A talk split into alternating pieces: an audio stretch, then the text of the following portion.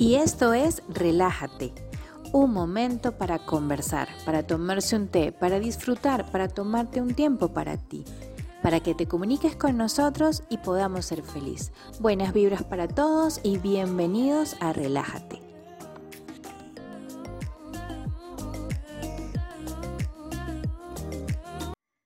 Y sean bienvenidos a otro episodio más de Relájate.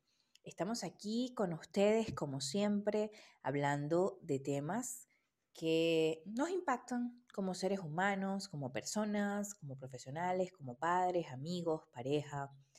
Eh, son temas que vemos desde el punto de vista de una persona común y sin ser psicólogos ni coach de vida, tratamos de resolverlo o, no resolverlo, pero sí de darnos otro punto de vista y una perspectiva nueva que nos permita a lo mejor más adelante resolverlo ya con las personas indicadas, ¿no?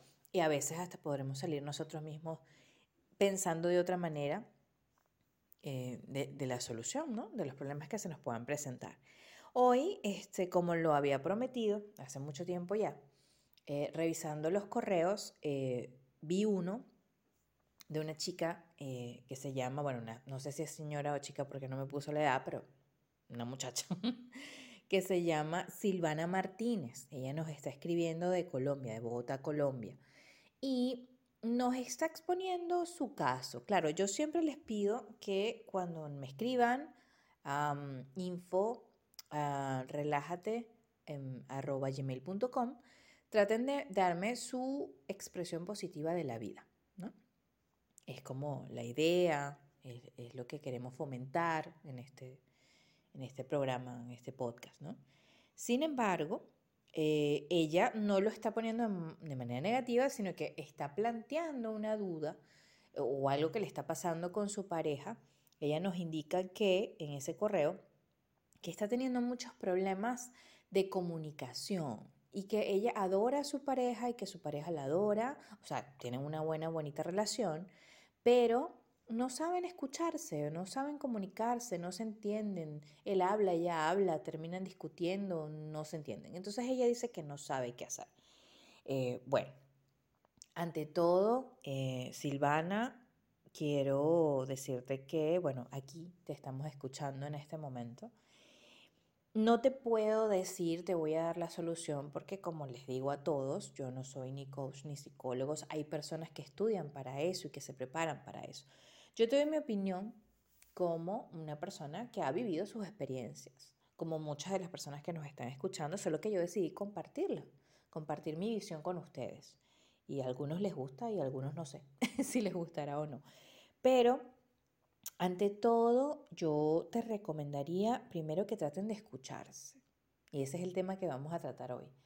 Em, traten de, hacer una especie de stop entre gritos, discusiones y traten de escucharse el uno al otro. La comunicación fluida es un factor fundamental para mantener la sanidad en la pareja.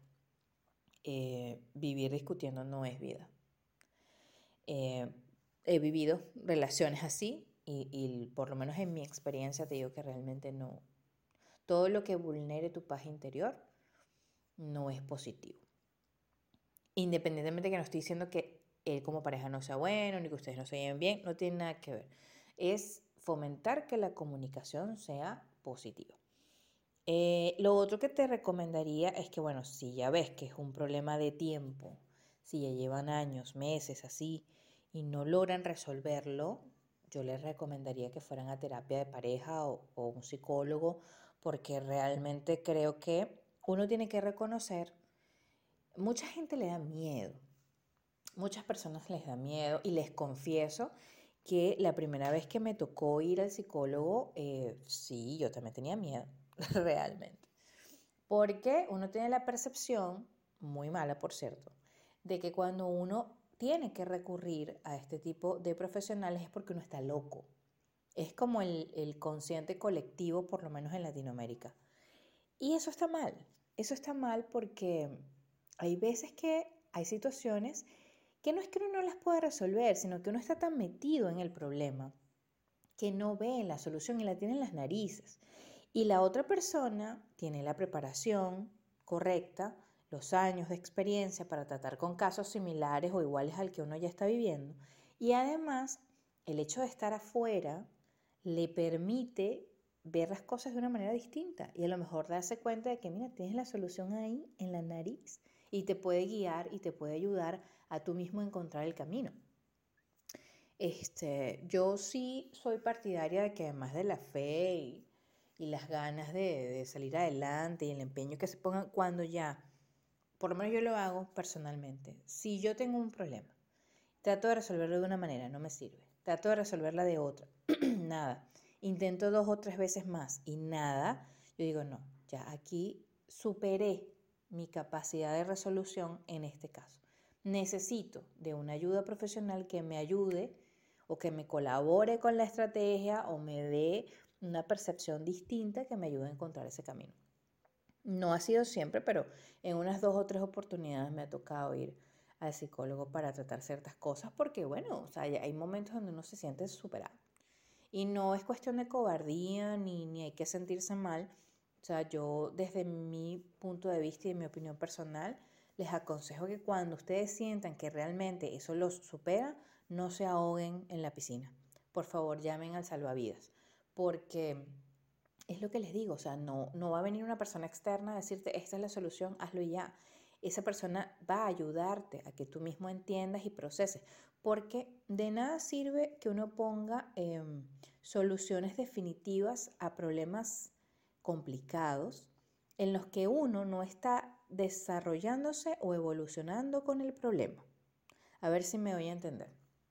Eh, si por ejemplo yo termino con una pareja, eh, la relación fue muy mal, eh, yo estoy muy molesta porque él me fue infiel, ¿tengo razón para molestarme? Sí, pero en vez de yo ir, tratar de superar, cambiar la rutina, cambiar de, de, no sé, de, de aspectos que, que, venía manejando, de a lo mejor, mira, hay ocasiones en las que hay que ir a un psicólogo, ¿por qué no? Si la relación dura mucho tiempo fue, y la pérdida es muy profunda pasar mi duelo. Me busco a otra persona que no está mal, el hecho de salir y conocer a alguien, pero me caso en menos de un mes de haber terminado con la otra persona. Eso es poner soluciones definitivas a conflictos o procesos que no hemos desarrollado lo suficiente. Porque en un mes, no digo que no se pueda, pero es bastante difícil que uno pueda superar ¿no? Una pérdida de una persona que uno quiso mucho. Y, digo pérdida porque a veces se siente como una pérdida porque la relación se termina y la persona a lo mejor se va o tú te vas de la relación. Entonces, para mí es una pérdida. Entonces, e, eso de poner eh, eh, eh, soluciones definitivas a conflictos no resueltos de, de profundidad es bastante complicado. Entonces, yo considero que lo mejor sería que fueras a terapia de pareja o que buscaras opciones que te ayudaran mejor. Y bueno, eh, digamos que hoy vamos a tratar de hablar de eso, ¿no? De escuchar, saber escuchar al otro. Porque muchas veces decimos, no es que yo lo escucho, yo, yo te estoy escuchando, no, estás oyendo, estás escuchando eh, bababa, bababa, bababa, bababa, pero no estás de verdad prestando atención a lo que esa persona quiere decir. Entonces, yo creo y considero que tomando el ejemplo de Silvana y poniéndonos nosotros también en, el lugar ¿no? de algunas situaciones que hemos podido tener o que se nos pueden presentar, escuchar es importante, hacer silencio, dar pausa, dejar que el otro hable, escucharlo y mirarlo. Porque cuando tú escuchas tienes que mirar a la persona para establecer una confianza, para establecer una empatía, para que esa persona sienta que tú de verdad lo estás escuchando y lo estás entendiendo.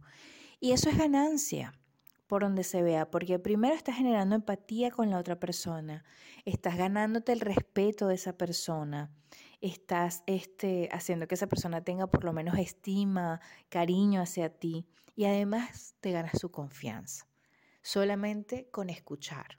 Miren las cuatro cosas que se desprenden de solo escuchar. Y también hay que entender que a veces la prisa no es la mejor consejera, porque en algún momento tú vas a escucharte, o sea, en algún momento tú vas a hablar también y vas a decir lo que estás pensando y lo que quieres decir, pero no necesariamente tienen que hablar todos al mismo tiempo. Siempre en una conversación hay una persona que tú vas a notar o que se va a notar que necesita hablar que necesita decir lo que piensa. Entonces, dale su tiempo. O sea, si tú ves que la otra persona necesita con imperiosidad hablar, que tiene las palabras allí que le salen que no se aguanta, déjalo hablar, escúchalo, porque posiblemente lo entiendas mejor y posiblemente tengas más herramientas para poder solucionar el problema que haya y posiblemente a lo mejor el problema ni siquiera se desarrolle, porque ya lo escuchaste y ya sabes qué es lo que te pide y a lo mejor lo puedes cumplir sin problema o pueden llegar a un acuerdo sin tener que discutir. Eh, además que para mí eso siempre va a ser ganancia porque te brinda una perspectiva nueva y te va a ayudar, o sea, el ejercer, escuchar continuamente te va a ayudar a entender a las personas y eso es ganancia, sobre todo en el mundo en que nos manejamos hoy. Eh, y además no solamente considero que te sirva para eh, problemas personales o situaciones personales, porque no necesariamente tienen que ser problemas, también pueden ser malos entendidos, situaciones erróneas, ¿no? Pero eh, además de eso, también te sirve para tu entorno laboral. Cuando tú sabes escuchar, te llega mucho mejor la información de tus jefes, de tus compañeros, todo se hace mucho más práctico, más fácil de hacer, se crean menos conflictos y, bueno, generar empatía también en el trabajo no está de más. Así que, bueno, hemos llegado al final del episodio de hoy. Quizás me, me tardé un poco respondiéndole a Silvana, pero creo que, que de lo que digo estoy muy, muy clara y muy convencida de que hay que saber escuchar y pedir ayuda cuando se necesita y realmente vean el saber escuchar como ganancia. Eh, de todas maneras, estamos dispuestos a que si ustedes quieren me escriben arroba inforelájate arroba gmail.com y saben que ese es su canal para hablar conmigo y comunicarse y decirme, este, vamos a hacer un programa de escuchar segunda parte. Así que bueno, me despido, esto ha sido todo por el día de hoy. Recuerden escribirme y contarme sus historias positivas para compartirla en los próximos programas. Bye. Y esto fue todo por el capítulo de hoy. Pero no te sientas mal. Comunícate con nosotros por el correo info y escucharemos toda tu historia para conversarla en nuestro próximo programa. Bye.